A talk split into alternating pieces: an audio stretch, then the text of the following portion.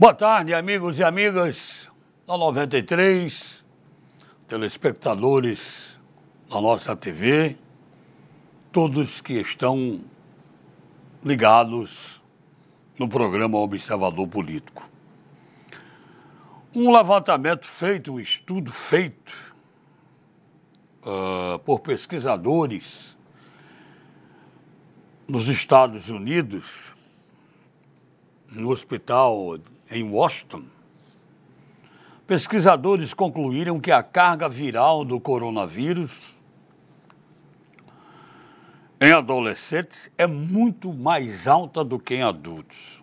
Já se tem uma ideia, mas não se tem ainda talvez uma certeza. O estudo feito, repito, no hospital infantil em Washington, a capital americana, sobre a taxa de transmissão em crianças preocupa autoridades em meio à reabertura de escolas nos Estados Unidos. A questão do isolamento social, aliás, a gente há quem diga que em notícias relacionadas ao coronavírus, sabe, o que se diz na Rússia é uma coisa, o que se diz nos Estados Unidos é outra, em outros países cada um Pode ser que sim, pode ser que não. Cada um pode pensar diferente. Mas a questão é que o, o vírus está no mundo todo. Começou na China, é, bem distante daqui, e chegou aqui entre nós. A questão do isolamento social, que tem sido uma das principais recomendações da dos médicos, da Organização Mundial de Saúde, é, dos pesquisadores de um modo geral, entre é, as prevenções a serem tomadas, as medidas preventivas, parece que elas só valem, ou só valem, não valem toda hora, todo dia, em qualquer lugar mas as pessoas só cumprem, melhor dizendo, até a quinta-feira, vamos dizer assim. Porque quando chega o final de semana, ah, a máscara, o álcool em gel, o isolamento social. Está difícil, muito difícil conscientizar as pessoas a partir do momento em que a gente, no momento, passado que deu a notícia de que um hospital, no caso aqui, hospital de campanha, São Luís e Mossoró, Tarcísio Maia principalmente, todos os leitos ocupados hoje, tem 70% dos leitos desocupados por conta da Covid-19. Aí as pessoas estão há cinco meses dentro de casa, começando a sair aos poucos. E segurar essa gente é muito difícil porque vai a consciência de cada um. Por exemplo, é, até falando aqui, abrindo um parênteses, o futebol, a CBF, os médicos estão enfrentando uma barra, uma pressão muito grande, porque a CBF e os médicos estão pedindo cautela no estudo da volta do público aos estádios brasileiros. Na Europa já tem estádio jogo de futebol com pessoas, com público presente, com a torcida presencial. Aqui no Brasil, ainda não, mas a pressão é muito grande para que isso realmente aconteça. A pressão é dos clubes, mas ainda não foi definido. Qualquer estádio, vamos tirar aqui não, Mossoró, Portugal vai participar da Série D, aí mas mesmo assim, talvez um jogo de Série D do Potiguar aqui, Potiguar tem, a nível de Mossoró, tem sua torcida, junto de 100, 200, 300 pessoas. Mas qualquer jogo de futebol, aqui, Campeonato Brasileiro, Libertadores, lá se vão. Se liberar 20 mil, vai 20, se liberar 30, vai 30, se liberar 50, 60 mil, Flamengo jogando no Maracanã, vai. E o que é mais grave o que chama mais atenção? As imagens do final de semana, vou colocar o epicentro do Rio e São Paulo, praias lotadas, lotadíssimas, no litoral paulista, as praias, as belíssimas praias do Rio de Janeiro, formiguinha. Máscara, álcool, só ingerido. Isolamento, distanciamento, nem pensar. Como controlar toda essa situação? Olha, é preocupante. O, a pandemia vem perdendo força, isso está claro, o noticiário mostra claramente, as informações mostram claramente, mas a questão da, do isolamento social fica está ficando para depois. A máscara parece que só na semana. No fim de semana, quando as pessoas se juntam, se reúnem para se divertir, isso fica de lado. Aliás, eu falei aqui nas praias do Rio de Janeiro e São Paulo, mas não precisa ir muito longe, não, né? Estivemos aí há cerca de um mês e pouco atrás, aqui em Tibau. Né? Areia Branca decretou lockdown no final de semana as imagens lá da praia em Natal. Né?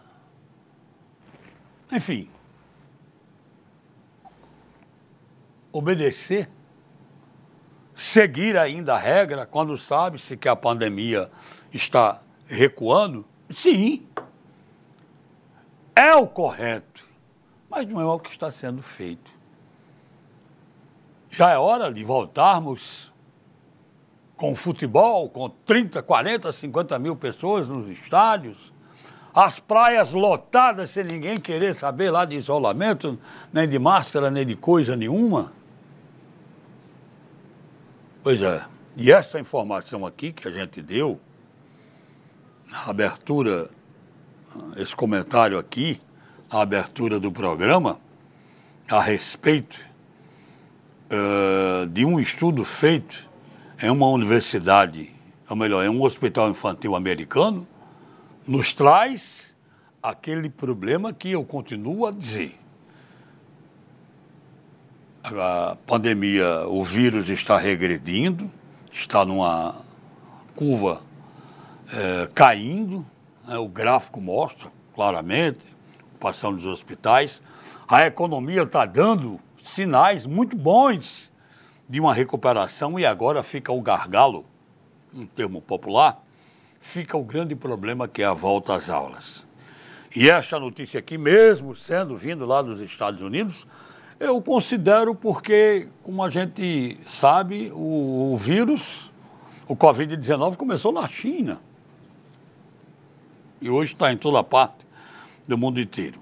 O estudo mostrando que a taxa de transmissão em crianças preocupa autoridades porque a carga viral de coronavírus em adolescentes é muito mais alta do que em adultos. É um desafio às autoridades de saúde, aos cientistas, pesquisadores, prefeitos, governadores e presidentes, porque nós estamos começando a respirar diante do coronavírus. Mas não vencemos a guerra, não. Não vencemos a guerra ainda não. E ela, acredito eu, que a gente só venha a dizer que nós estamos enfrentando e vencendo o coronavírus quando a vacina estiver aplicada em cada um dos cidadãos. Aí sim podemos pensar e falar, talvez aglomerações, deixando de usar máscara, talvez não, talvez continuemos usando. Mas é o grande desafio, repito, isolamento, as medidas simples preventivas que as pessoas estão deixando de lado. E essa questão da volta às aulas, crianças e adolescentes, o que mais preocupa no momento, podem ter certeza. César, boa tarde. Boa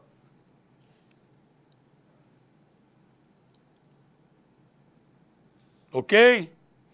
Bom, César volta já aqui continuando a conversar com a gente. Nós temos Laíre já pronto, ok? Vamos então, quando César volta daqui a pouquinho. Daqui a pouquinho, Laíre, você, boa tarde. Boa tarde, amigas, amigos do Observador Político. A sucessão municipal em Natal vem se tornando mais interessante do que o que vem ocorrendo na cidade de Mossoró. Talvez pelo fato de, sendo a Associação Municipal uma prévia para as próximas eleições governamentais, não existe em Mossoró, a exemplo do que aconteceu no período em que Oswaldo Ciarlin saiu da prefeitura para ser eleito senador, depois eleito governador do Estado. Hoje nós não temos um nome que diga, nas próximas eleições de 2022, Mossoró entrará com um nome de peso para disputar a sucessão da governadora Fábio Bezerra. Talvez nem mesmo para vice-governador, a gente tinha condições de colocar algum nome, mas é muito cedo para a gente estar analisando isso. Mas, o fato é que o prefeito Álvaro Dias Natal tem alcançado uma projeção razoável e vai fazendo o seu caminho para candidatar-se ao governo do Estado. Agora mesmo, como eu já falei aqui, fez a aliança com o ex-prefeito Carlos Eduardo, colocando a Ilha Cortez, prima da sua esposa, filha de Cortez Pereira, para sua candidata sua, sua companheira de chapa, candidata a vice-governadora. Mas ontem foi a vez do deputado federal Walter Alves anunciar que será candidato em Natal. Já, Já temos Kelvis Lima, possivelmente a candidatura à reeleição de Fátima, da própria Fátima, possivelmente não, com certeza a candidatura de, de Fábio Bezerra, do, do senador Stevenson, e dessa forma vai se formando um tabuleiro visando as eleições de 2022. Mesmo assim, a gente acompanha com interesse para saber como será o processo naquele ano. Sabemos que é, José Pino, Garibaldi Alves, Henrique Alves, esses nomes não mais disputarão a Associação Governamental em 2022. Mas, Mas esses novos nomes, mesmo não sendo novos na política, representam novos na liderança em nível estadual. E é por isso que nós estamos acompanhando também com interesse a Associação Municipal em Natal. Obrigado a todos pela audiência, um abraço e até amanhã. Ok, a conexão, obrigado Laíre, a conexão já está restabelecida e assim a gente volta agora trazendo César Santos, você, César, boa tarde. Boa, boa tarde, Edmundo, Edmundo Torres. Boa tarde, boa tarde amigos do Observador Político, que nos, que nos acompanham pela, pela nossa TV e pela FM 93. Olha, Edmundo, pega num carona aí no seu comentário, sinceramente, é, praias superlotadas, como a gente viu no Rio de São Paulo, uh, para mim não surpreende absolutamente nada Ora, Ora vamos, vamos raciocinar. Né? Uh, o, brasileiro passou aí quatro meses de quarentena, quatro, cinco meses, 150 dias. E aí, e aí os, governos é, editam um decreto liberando praias. Então, se, se, entende, se liberou praia, pode ir para a praia. Quando o governo libera, a arte do decreto liberando, pode ir para a praia. Nós tivemos, recentemente na China, que foi, o epicentro da pandemia e a origem do vírus, um evento para 40 mil jovens e adolescentes. Um evento de música eletrônica em praça pública. Nós tivemos, ah, e temos com frequência nos Estados Unidos, manifestações de milhares e milhares de pessoas nas ruas. Trazendo para cá, nós temos aqui em Mossoró a Avenida Rio, Rio Branco está super lotada todas as noites. O corredor cultural está super lotado. Todas as noites. Nessa, Nessa praça, praça aqui, a, frente, frente ao, ao Jornal de Fato, a Jornal de Fato, as, as crianças, estão brincando todas as noites. É, pode, pode, pode, pode visitar. Tem uns parquinhos, tem um skate, tem um patinete, tem um velocípedo. As crianças estão brincando. Aqui, nessa praça, de frente, frente à sede do, do Jornal de Fato, e também na praça de eventos, no corredor, corredor cultural. Logo, Logo após ali a Estação das, das Artes. Então eu entendo que se as autoridades baixando o decreto, liberaram praia, vai para praia, não é para ficar em casa. Não liberou? Se liberou, está tudo bem. Não é assim? É assim. Agora, temos uma coisa, uma coisa bem interessante. Eu vi muita gente, principalmente é, celebridades, usarem redes sociais para aquela campanha hashtag Fique em Casa, né? Passando a campanha. E aí, na hora que você saiu o decreto, para a rua. Ou seja, a convicção do, da, da importância do isolamento social está no decreto? Ou você tem a convicção que deve ficar em casa porque o vírus está aí? Então, se você é, abre sites né, é, de notícias do sul do, do país, você vê atores, atrizes, todos eles curtindo praia, indo na academia, né? né? Porque está liberado. Então, então a convicção deles, como a convicção da maioria, está no decreto. Não na, na, na questão se isolamento social é importante ou não. E aí, e aí se a gente trouxer para a questão da, do ensino, seja, seja público ou privado, nós, nós temos, o que já, já comentou aqui. Já comentou, já comentou aqui. Qual, Qual é o, o risco maior? É criança, é criança na sala de aula ou é aquela, uh, ou aquela multidão nas praias? Hum? Qual, Qual, é o risco, risco maior? É, a aglomeração nas manifestações de protesto, seja lá de quê? Ou por quê? Ou crianças, adolescentes em sala, sala de aula? A questão, a questão é que os governos municipal, estadual, federal, vão ter a capacidade de preparar o retorno das aulas.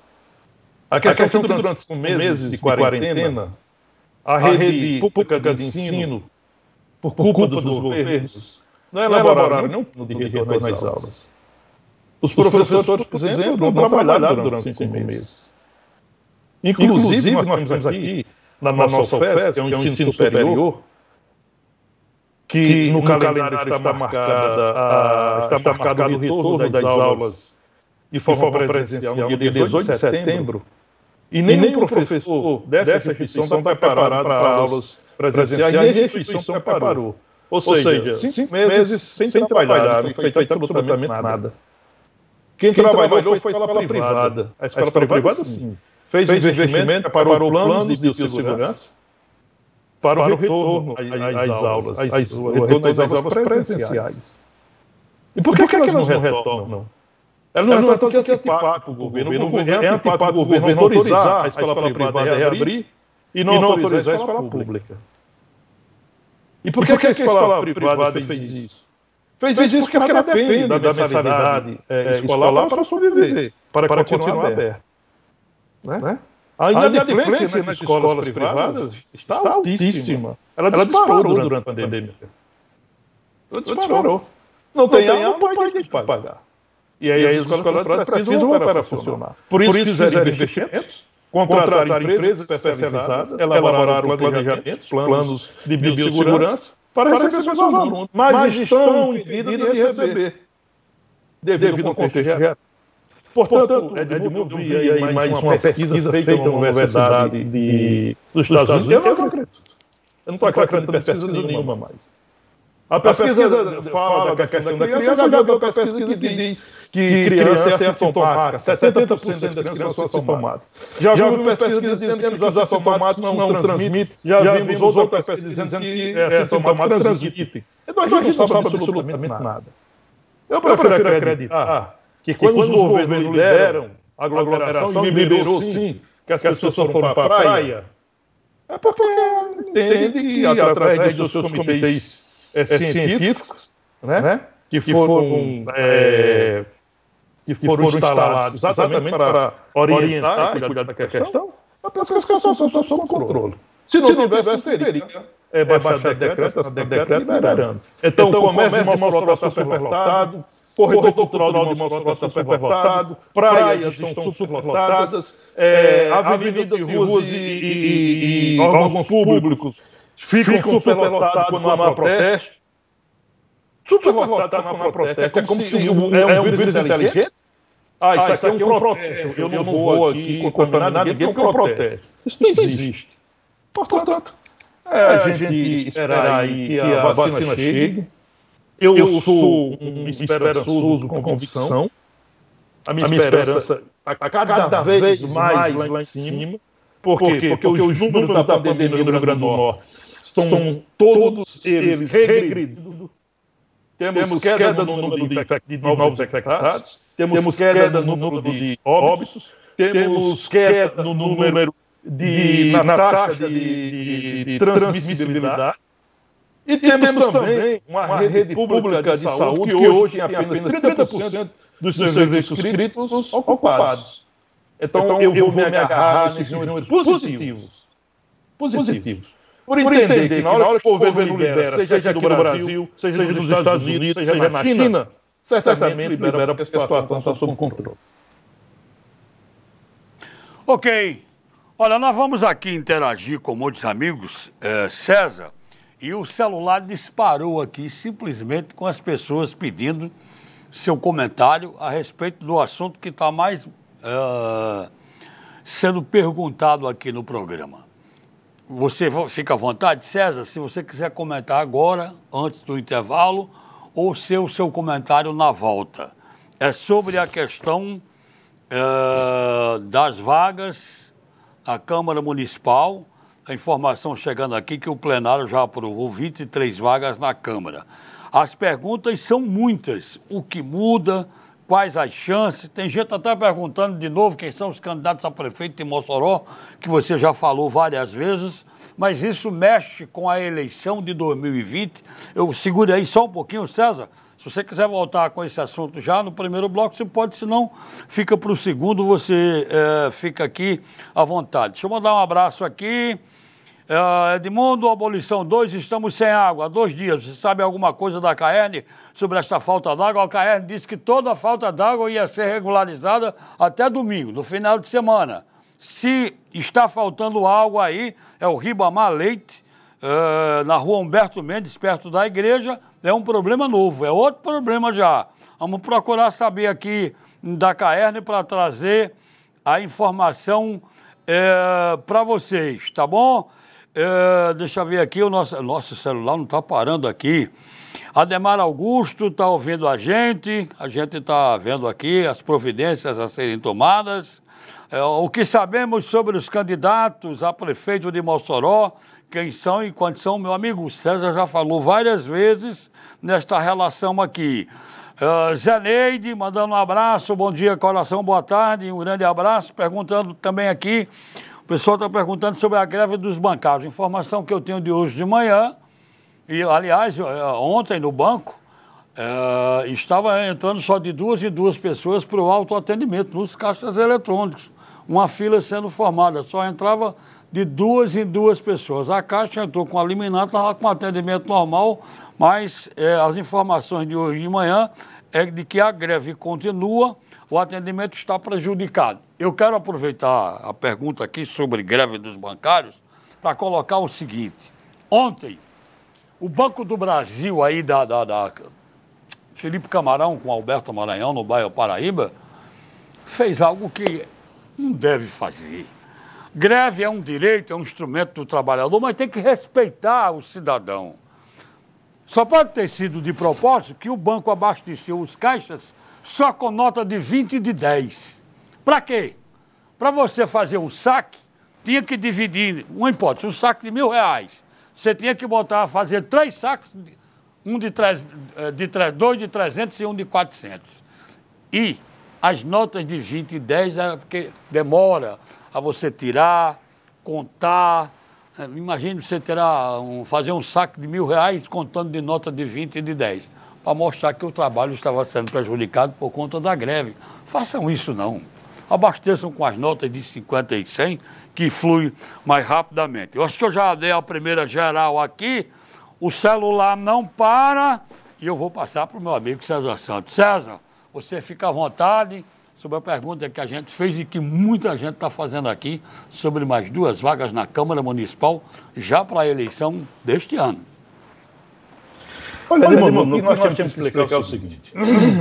Ah, o, município de Mossoró ele passou da, de 300 mil habitantes. O que é que diz a nossa Constituição? cidades com mais de 300 mil habitantes e até 450 mil habitantes pode ter até 23 vereadores na sua Câmara Municipal. A, a Constituição diz, pode ter, a Constituição não diz que tem que ter. Ou seja, daí cabe à Câmara Municipal, cabe ao Legislativo definir o número de, de, de cadeiras e vagas, desde que não passe de 23. O que a, Câmara de Mossoró está decidindo?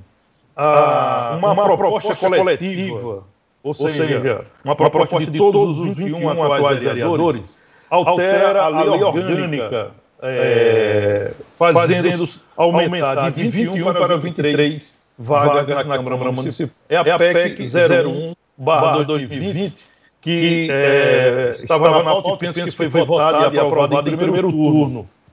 De acordo com o calendário elaborado para a votação dessa PEC, ela, ela será votada em segundo turno, no dia 15 de setembro, ou seja, um dia antes do fim do prazo das convenções é, partidárias. Isto dito significa dizer o quê? Que já a partir das eleições de 15 de novembro, das eleições deste ano, o eleitor de Mossoró vai às urnas para eleger 23 e não 21 vereadores. É, essa é uma decisão dos, da Câmara Municipal, uma decisão de, coletiva, todos os 21 vereadores concordam. Agora, a gente tem que deixar claro a, o cidadão. A Câmara Municipal não tem obrigação de aumentar o número de cadeiras. Né? É prerrogativa da Câmara. O que a Constituição diz é que acima de 300 mil habitantes e até 450 mil habitantes, a Câmara Municipal pode ter até 23 vereadores. Portanto, se a Câmara decidisse não aumentar o número, também estava cumprindo com, é, um, com uma decisão legal. E aí, um outro ponto que é interessante, o fato de ter 23 vereadores não aumenta o valor do duodécimo, que é repassado do Executivo para o Legislativo. Inclusive, o projeto de orçamento do município 2021 já está na Câmara Municipal para votação. Né? É, já está para votação. Portanto, a, a, a, lei diz que o legislativo pode ter até 7,5% do orçamento do município, pode ter até, ou seja, não pode passar de 7,5%. Pode ser 4, pode ser 5, 3,5, 6, mas pode ser até 7,5%. Então, a, a, o fato de aumentar o número de, é, de vagas na Câmara aumenta a despesa do Legislativo.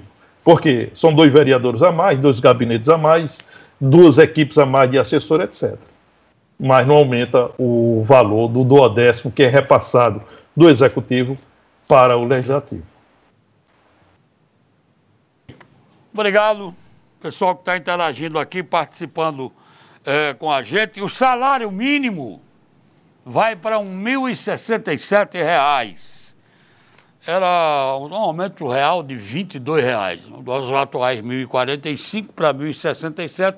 A partir de janeiro de 2021, esse salário mínimo, é, que poderia ser de, inicialmente falava que seria de R$ 1.079, mas lógico, é evidente que a pandemia que mexeu com a vida de todo mundo, mexeu também com a economia. O aumento é pequeno, R$ 1.067, mas quando falo de salário mínimo, eu me lembro quando o senador José Agripino propôs que o salário mínimo fosse 100 dólares. Hoje seria em torno de 500 reais, ou menos que isso, mas realmente é, não, não fluiu, não é? E o salário vai ser 1.067 mas só a partir de janeiro de 2021 fica nos atuais R$ 1.045 é, reais.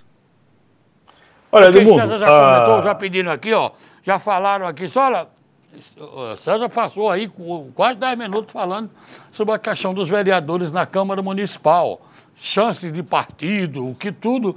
O pessoal está chegando agora, está ligando, mas a gente já comentou a esse respeito. César. Olha, Olha, só uma questão em relação ao salário mínimo, ela, essa previsão de 1.067, ela está é, no projeto de orçamento da União de 2021, que foi encaminhado ontem é, ao Congresso Nacional. Em abril deste ano, ou seja, lá no início da pandemia, o governo havia é, lançado uma previsão de que o salário mínimo poderia subir de 1.045 para 1.079 a partir de 1 de fevereiro de 2021. Devido à pandemia e devido à, à, à forma como a pandemia está impactando a economia do país, é, essa proposta foi revista e aí o governo está propondo agora um aumento de 22 reais, é, em relação ao atual valor, ou seja, subir de 1.045 para 1.067. É interessante que em, em, alguns grupos, né, as pessoas, aquelas pessoas que não têm muito zelo com a verdade, né, procura é, conturbar o ambiente e tal, disse que o governo federal é, mandou, um, mandou para o Congresso uma proposta baixando o salário mínimo. Não, não tem como 1.067 em relação a 1.045 baixar. Não, aumenta em 22 reais. Ou seja, tem esse aumento de 22 reais, mas em relação à inflação do período, não, não haverá é, aumento, haverá apenas a reposição da inflação do período.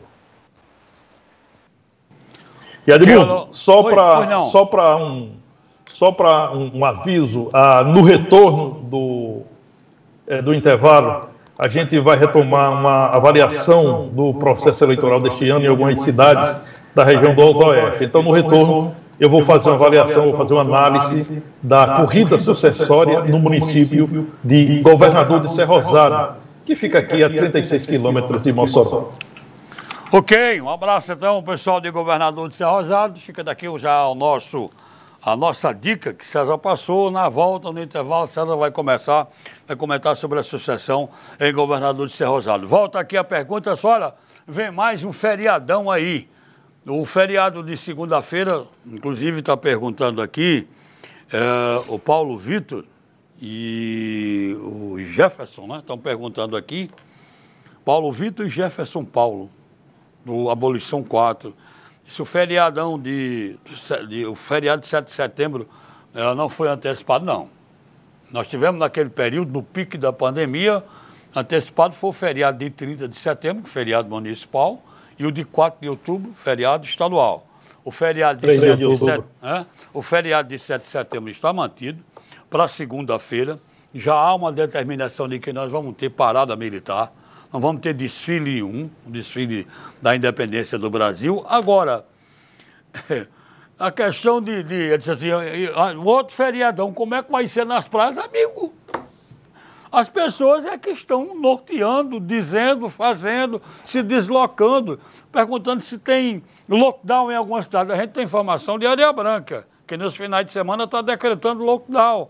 Agora, no Tibau não tem, Natal não, não tem nenhuma informação.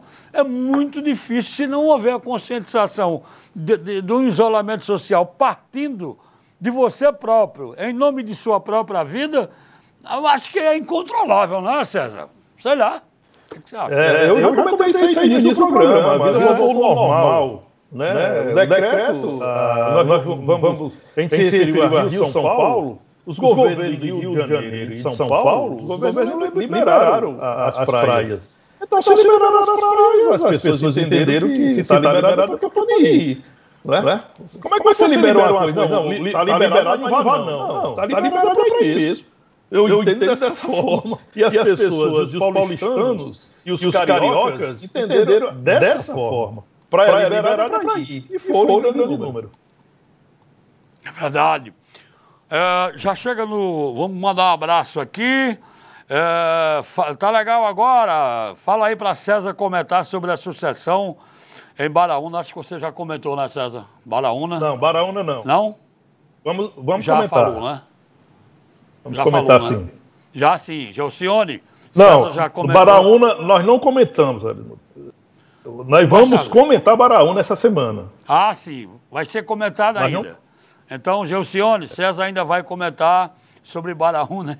É interessante quando César Sim. falar em comentar sucessão. César, o que vem de mensagem daqui, o nome de todas as cidades, meu Deus do céu. Mas calma, acho que até a eleição, até 15 de setembro, até o dia 14, César talvez tenha tempo de comentar é, tudo isso. César, estou perguntando aqui a respeito do que você achou, qual a sua opinião, o Tribunal de Contas do Estado achou absolutamente normal, disse que uh, o governo do Estado não tem culpa na questão da remessa do dinheiro para a compra dos respiradores, é, aquele consórcio Nordeste que no fim das contas levou aí, está levando uma tromba. O, o, o, o Tribunal de Contas disse que o governo do Estado não tem culpa. Não tem?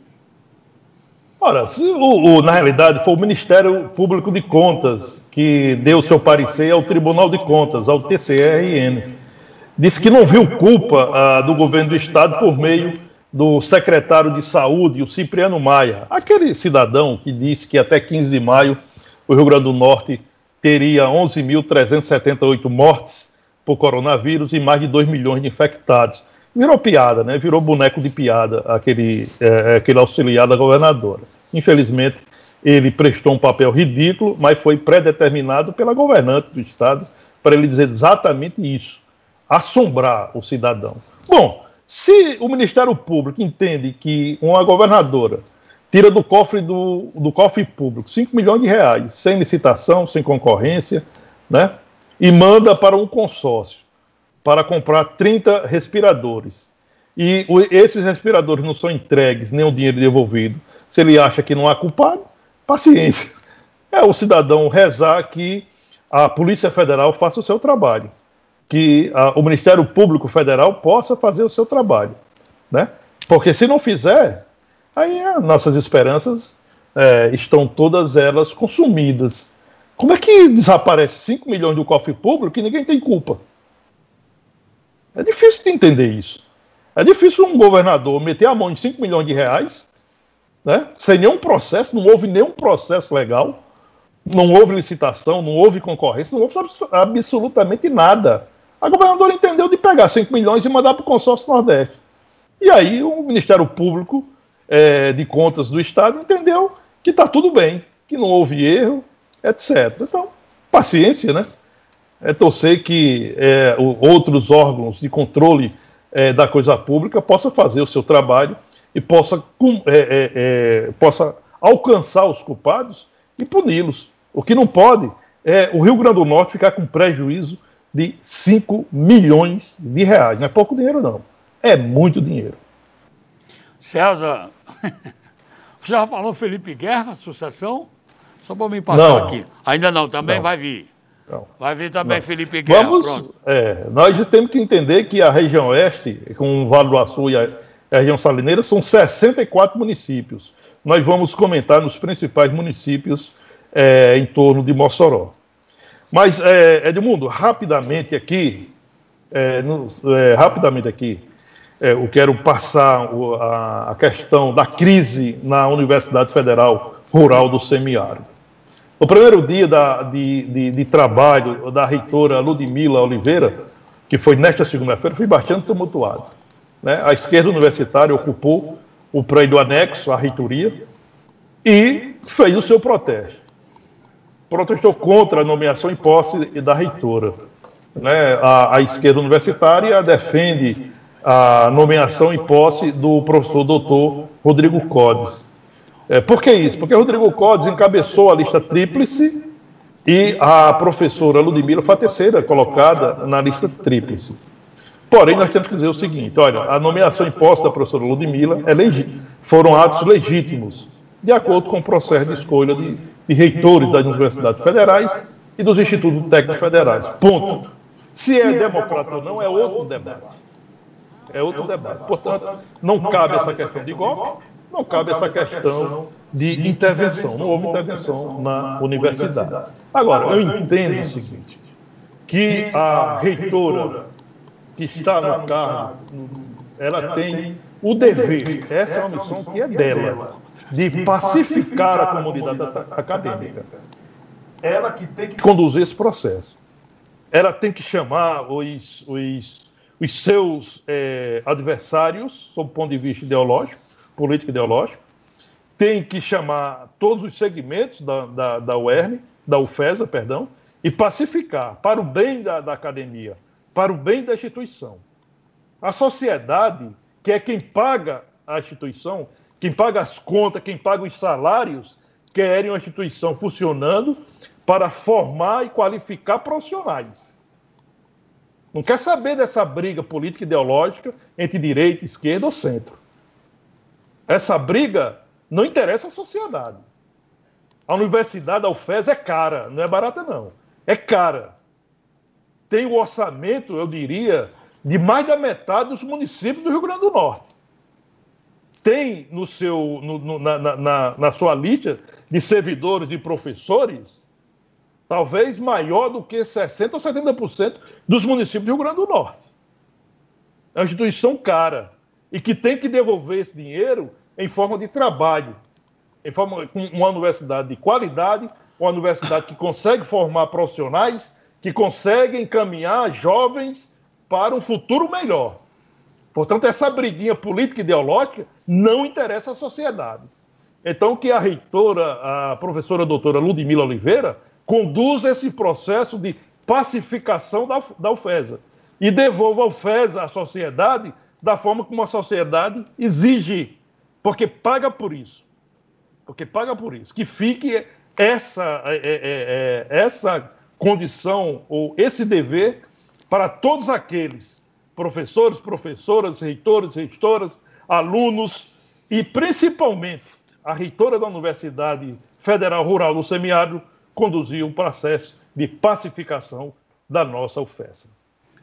Olha, no final aqui do primeiro bloco, nós vamos registrar aqui, com profundo pesar, lamentando profundamente o falecimento do arquiteto Francisco Gustavo Maia Rosado Barreto, filho do doutor Barreto, que faleceu hoje pela manhã no bairro Nova Betânia de forma trágica. Daqui, daqui os nossos votos de pesar a toda a família, a doutor Barreto, o pai, a mãe do Gustavo, um arquiteto tão jovem, 44 anos e que, repetimos, faleceu de forma trágica na manhã de hoje. Fica daqui nossas condolências e os nossos votos de pesar a toda a família. Olha, a disputa pela prefeitura de Governador de Rosado município distante, a 36 quilômetros de Mossoró, tem um quadro inusitado com quatro pré-candidaturas a prefeito. Uma é a do prefeito uh, Antônio Bolota, do MDB, que é candidato natural à reeleição, e marcou a sua convenção para o dia 15 deste mês. Uh, tem a candidatura, pré-candidatura do médico Arthur Vale, do Democratas, visto como o principal nome da oposição, e ele oficializará a sua candidatura no último dia do prazo de convenções, dia 16. A terceira pré-candidatura é do ex-prefeito Gilberto Martins, do Republicanos. Ele também confirma que será candidato e marcou a convenção partidária para o dia 12. E, por fim, o vereador Vandinho Carlos, do PL, que garante que vai à disputa e deve oficializar o seu nome na convenção do dia 13.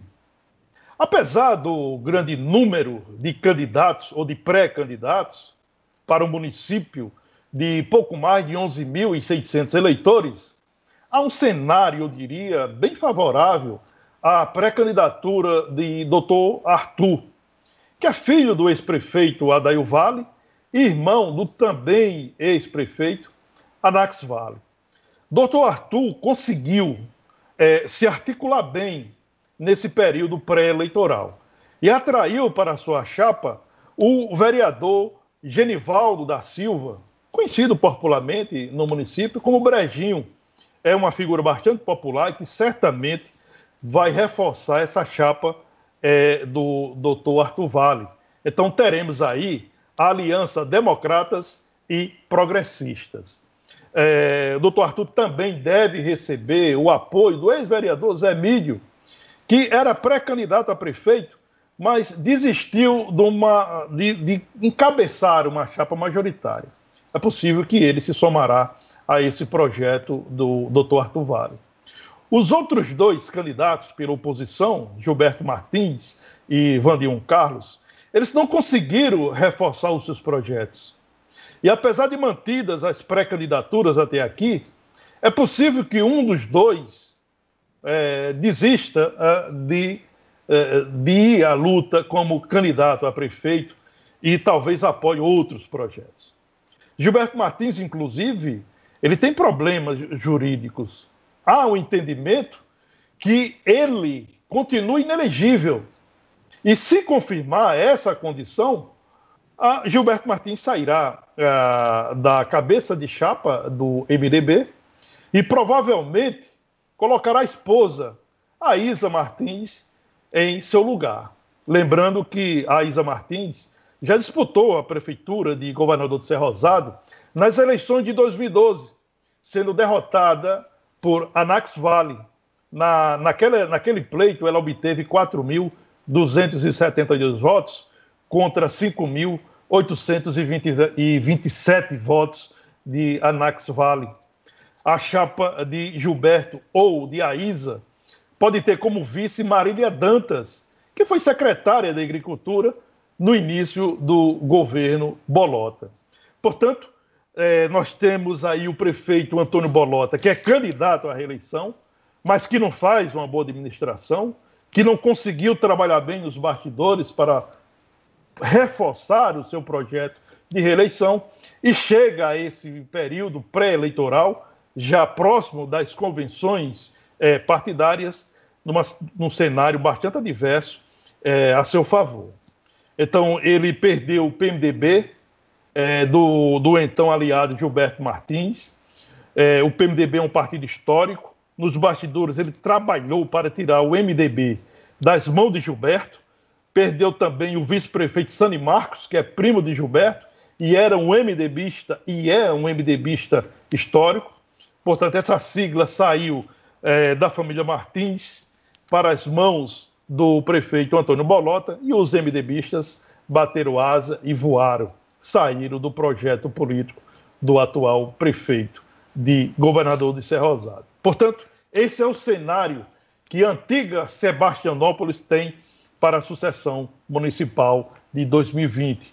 Doutor Arthur Vale, candidato, principal candidato da oposição, chega às eleições como um certo favoritismo e o atual prefeito Antônio Bolota vai ter que reduzir a sua impopularidade, vai ter que articular melhor nos bastidores a sua chapa para ter condições reais de enfrentar as eleições municipais que se avizinham. Esse é o cenário em governador de Sep Rosado. É, a deputada Natália Bonavides publicou em suas redes sociais o seguinte: Bolsonaro nunca quis o valor de 600 reais para o auxílio emergencial. Agora, no momento em que o país ultrapassa 120 mil mortos pela pandemia e mais de 13 milhões de desempregados, ele quer reduzir o valor do auxílio. Aí ela diz: somos contra a redução e lutaremos para manter os 600 reais. Isso aqui é jogar para a plateia, isso aqui é discurso de palanque. César.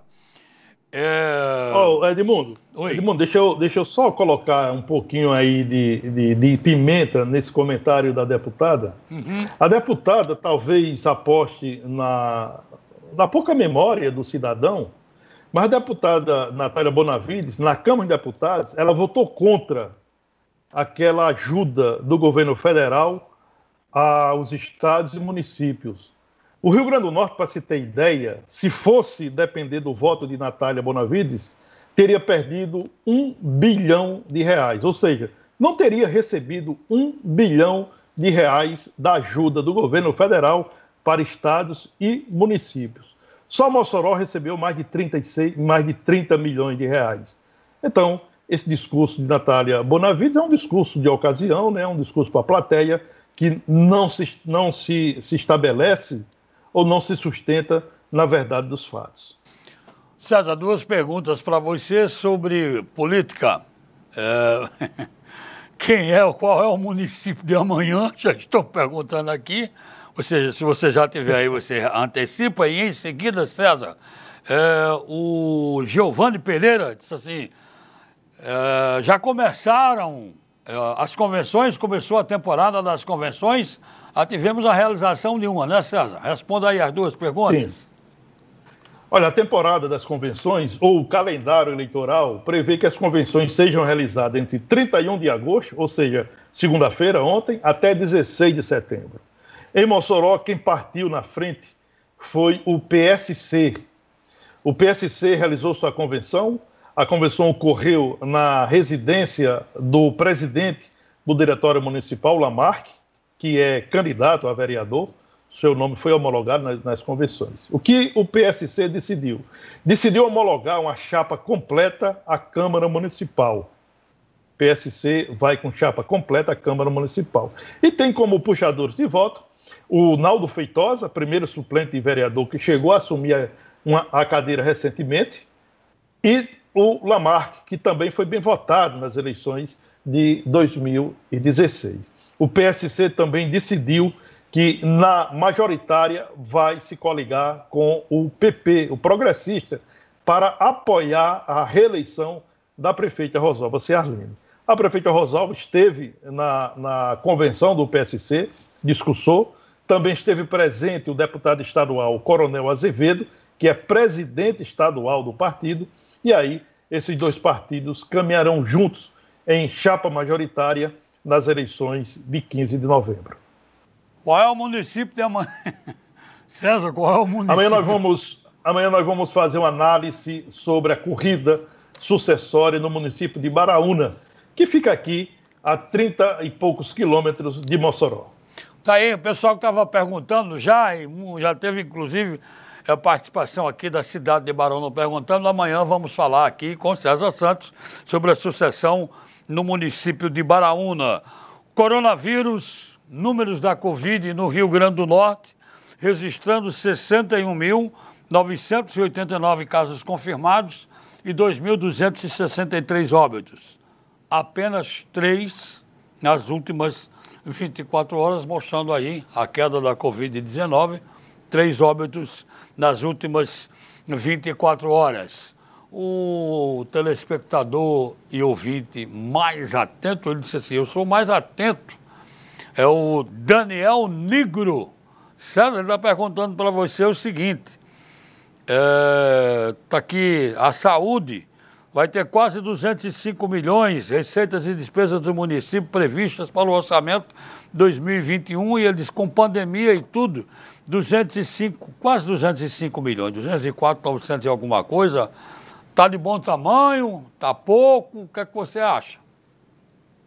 Olha, a, a gente tem que olhar, observar o seguinte: é, do, da, do projeto de orçamento do município para é, 2021, né, o, o, projeto tem um valor aí de 689 milhões de reais. Então, a previsão orçamentária do município para 2021 é de 689 milhões. Previsão. Previsão não é orçamento é, concretizado, consolidado, é uma previsão orçamentária. Pode ser menos ou o, o município pode arrecadar mais. Desse valor, 365 milhões serão para áreas é, de saúde e educação, ou seja, isso dá mais de 50% do orçamento do município. É um valor bastante elevado. Se perguntar se os recursos para a saúde são suficientes, eu diria que o sistema de saúde que nós temos, a forma como nós precisamos de cuidar das pessoas, nunca terá dinheiro de, de, de mais para a saúde. Sempre é de menos. A saúde sempre precisa de mais. Mas é o orçamento que o município de Mossoró tem para 2021. É, 50% é, do orçamento, saúde e educação, mais de 50%, está 50, dentro do normal, não é, César? Pois é, esse ano também mais de 50%. Olha, nós temos que analisar o seguinte: Mossoró, nessa pandemia, o município de Mossoró fez o seu dever de casa. O município de Mossoró deu, eu diria, um espetáculo nessa questão da saúde para enfrentamento da pandemia do novo coronavírus. Imagine se o município de Mossoró não tivesse instalado uma unidade de campanha é, anexo à UBS a UPA do bairro Belo Horizonte. foi o município a porta de entrada para 63 municípios da região. Pacientes de 63 municípios da região passaram pelas mãos do município. Ia para a, a, a unidade de pronto atendimento e de lá seria regulado para os hospitais onde tinha UTIs para atendimento desses pacientes. Então, Mossoró fez o seu dever de casa. Isso com o orçamento da saúde que tinha e com a ajuda decisiva, e aí tem que se reconhecer, a ajuda decisiva do governo federal por meio do Ministério da Saúde. Então, Mossoró talvez hoje tenha um cenário positivo em relação ao novo coronavírus, em relação à pandemia, se é que é possível falar de cenário positivo relação, diante de uma pandemia, mas muito por conta do que a Secretaria Municipal de Saúde fez na cidade de Mossoró. Ok, César. Vamos fechar por hoje, amanhã, né? Vamos à sua mensagem. Exatamente. Se tiver mais alguma coisa, estamos aqui no finalzinho mesmo. Olha, é, Edmundo, aqui na, na reta final uh, do programa, né? É, você trouxe a notícia né, do, do falecimento é, de Gustavo é, Barreto, né? E aqui a gente quer é, se associar à dor é, da família, né? Mandar um abraço de solidariedade a doutor Barreto, a dona Dulce, né? Que são os pais de Gustavo.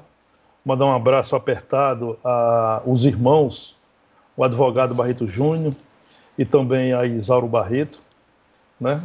Esse é um momento de solidariedade e um momento de pedir a Deus que conforte a família. Né? Gustavo Barreto é uma pessoa, era uma pessoa benquista na cidade, uma pessoa que construiu amizades e que atraiu coisas boas, né? a amizade, o carinho, o amor dos seus mais próximos. Né? Que Deus o receba num plano melhor. E eu vou encerrar aqui a nossa participação de hoje trazendo um ensinamento de Chico Xavier. Crê em ti mesmo, age e verá os resultados. Quando te esforças, a vida também se esforça para te ajudar. Uma boa tarde a todos e até amanhã. Até amanhã, se Deus quiser.